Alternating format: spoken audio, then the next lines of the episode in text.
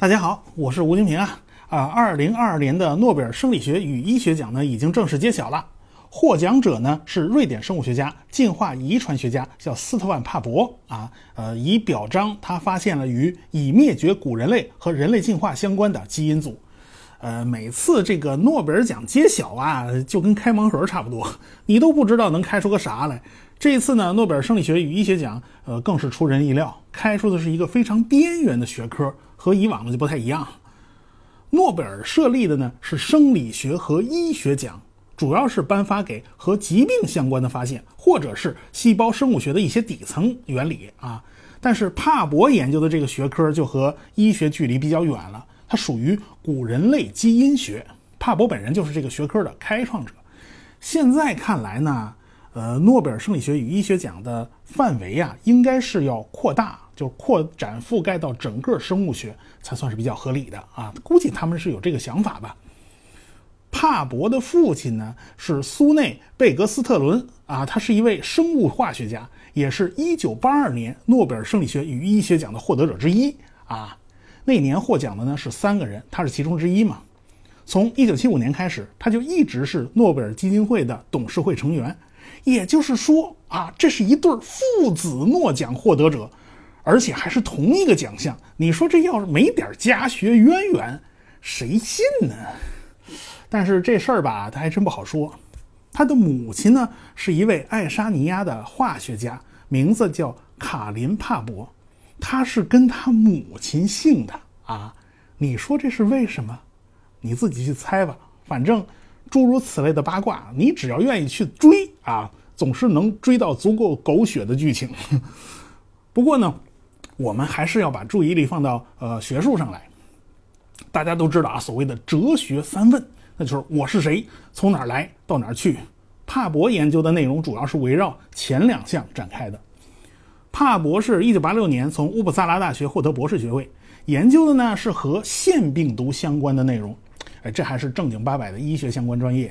但是大家不知道的是，这个帕博业余时间最喜欢研究的就是埃及的木乃伊。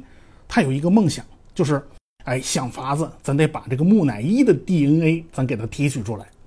要知道啊，这木乃伊都是干尸，都裹成那样了，你提取它的 DNA 是非常麻烦的。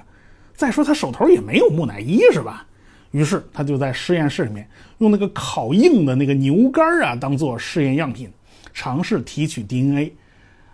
那气味就甭提有多难闻了。其实一屋子人都知道他不干正事儿，但是也没什么人有意见啊，也没什么人去告他。这种环境呢，真是可遇不可求啊！你想啊，想当年这个刘慈欣大刘。他不是也有类似环境才写出《三体》的吗？啊，就得要这种宽松环境，才有利于创造工作。后来呢，他联系上了德国的叫博德博物馆，这座博物馆呢收藏了大量的木乃伊啊。他坐着火车就赶到德国，哎，他从中提取了大概三十份木乃伊的样本。经过一次又一次失败之后，他终于提取出了古代木乃伊的 DNA，这是他的第一个突破。但是问题又来了，你如何证明提取出来的 DNA 就是这个木乃伊本人的 DNA 呢？你没法证明啊，因为年头太长了，谁接触过木乃伊啊？有没有微生物在其中繁殖，你都不知道啊。所以要对获得的 DNA 进行测序，你才能知道的到底谁是谁呀？到底哪一段是有用的，到哪一段是干扰的，这才能分清楚。到了一九八五年，出现了一个全新的技术，也就是聚合酶链式反应，简称叫 PCR。只要几个钟头呢，就能把这个 DNA 片段进行几何级数的扩增。这种技术应用那是非常广泛的啊！咱们经常捅嗓子眼做核酸啊，做核酸也是离不开这种技术的。从古代的化石里提取出古生物的 DNA，那就更离不开这项技术了。一九九零年，帕博就来到了德国的慕尼黑大学。一九九七年，帕博就进入了德国著名的马克思普朗克研究所啊，在莱比锡建立了马普所旗下的进化人类学研究所。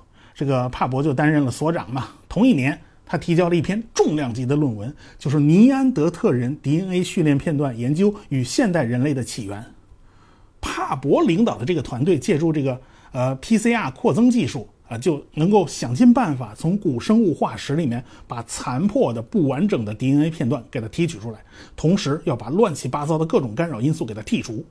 你想吧，古人类化石动辄就是几万年的历史了，残存的那一点点 DNA 呀，早就变得支离破碎，你得一点一点把它筛出来，还得像拼图一样慢慢拼好了，这是多么艰巨的一个工程啊！帕博他们的论文呢，是从线粒体 DNA 的角度呢去讨论人类和尼安德特人之间的关系。呃，八十多万年之前呢，我们人类就已经和尼安德特人呢就分道扬镳了，已经开始各自独立演化了。到了二零零二年，帕博团队呢就发现了呃 FOXP 二基因，这个基因和语言的关系非常密切。我们人之所以为人呐。它不就是因为话太多吗？你瞧，离其他灵长类动物哪有我们做都这么多废话呢？这是。从二零零六年开始，帕博呢就开始着手重建尼安德特人的整个基因组了。这是除了人类之外的第一个人属生物的全基因组测序计划。啊，到了二零零九年，帕博他们就公开了第一批测序的结果。到了二零一零年，接连呢就出了几件大事儿。一件呢，就是帕博团队发表了尼安德特人的基因组草图啊。通过基因分析发现，非洲之外的现代人普遍带有少量的尼安德特人基因。欧洲人呢，大概带了百分之一点八到二点四左右；东亚这边呢，大概是百分之二点三到二点六左右。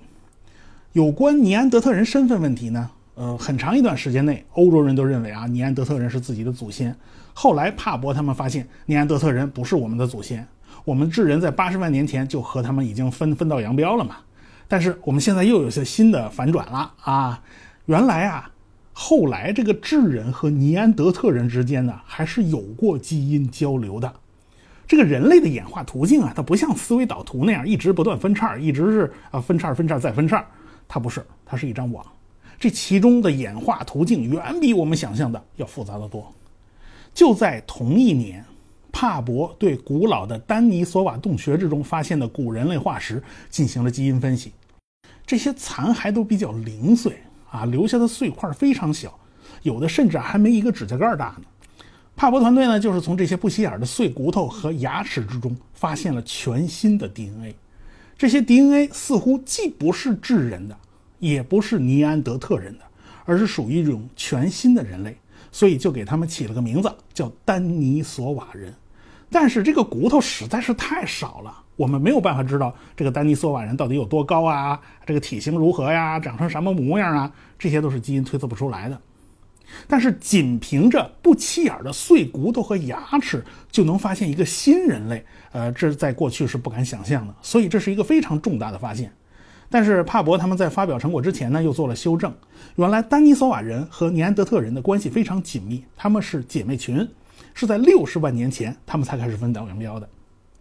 后来嘛，这个线索就越来越多了。到了二零一四到二零一五年，大家就发现啊，我们智人在五到六万年前和尼安德特人发生了基因上的交流。至于这种基因交流是这个罗密欧与朱丽叶式的呢，还是这个王老虎抢亲式的呢，我们就搞不清楚了。反正这种事儿发生了不止一次。智人和尼安德特人之间呢？也是抬头不见低头见嘛啊，说不定一看，哦呦，那边水边蹲着一个又胖又蹲的那个家伙，估计就是尼安德特人，所以相互之间影响也是很正常的。到了二零一八年，根据从丹尼索瓦洞穴挖出来的一根碎骨头残片的基因做分析，这块骨头属于一个十三岁的小女孩，她的父亲是尼安德特人，她的母亲是丹尼索瓦人，她是第一代混血儿。这丹尼索瓦洞穴里面两种人类的残骸呢都是有的，由此可见，不同的人类曾经混居过。到现在为止呢，我们现代人身上还带有极少量的丹尼索瓦人的基因，藏族同胞适应高原环境的 EPAS 一这个基因呢，丹尼索瓦人身上呢也是有的。我国最近呢，在甘肃夏河县的呃白石崖溶洞遗址挖出了丹尼索瓦人的化石，而且还分分析出了其中的 DNA。这些丹尼索瓦人十万年前和六万年前曾经在这个洞里面生活过。这些古人类的面纱呢，正在一点一点的被悄悄的揭开了。咱们国家中科院古脊椎动物与古人类研究所的付巧妹研究员，那就是帕博的高足。付巧妹呢，二零零九年开始在呃进化人类研究所读博士啊，所以呢，帕博的一系列重大科学成果呢，付巧妹也都是重要的参与者与见证者啊，人家也是有份儿的。反正这个古人类基因学学科啊，就是人家帕博开创出来的，所以呢，他拿到诺奖也是实至名归。我国现在获得诺贝尔生理学与医学奖的就只有一位啊，那就是屠呦呦屠奶奶。但是我国现在也培养了一大批优秀的科研人员，水平呢也变得越来越高了。至于什么时候才才能够再次拿到诺奖，啊，这个还需要时间的沉淀。这种奖项啊，就像是体育比赛啊，他前三名上领奖台，那第四名哪怕和前三名的成绩只差那么一点点，嘿，你就是拿不着牌子。这就是规则使然呢。这种游戏规则就导致了并不算太大的差距，看起来就像是天差地别。帕博带给我们的启示就是：科学研究就是要做前人没做过的事儿，去发现和探索前人没有涉及的领域。我想这也是科学探索最大的乐趣吧。总之，踏踏实实做好自己的工作，全身心的投入进去，这才是我们真正需要的。呃，对了，帕博曾经写了一本自传性的书。就叫做尼安德特人，大家有兴趣呢，不妨找来看看啊。好，这次呢，咱就说这么多吧，咱们下次再说。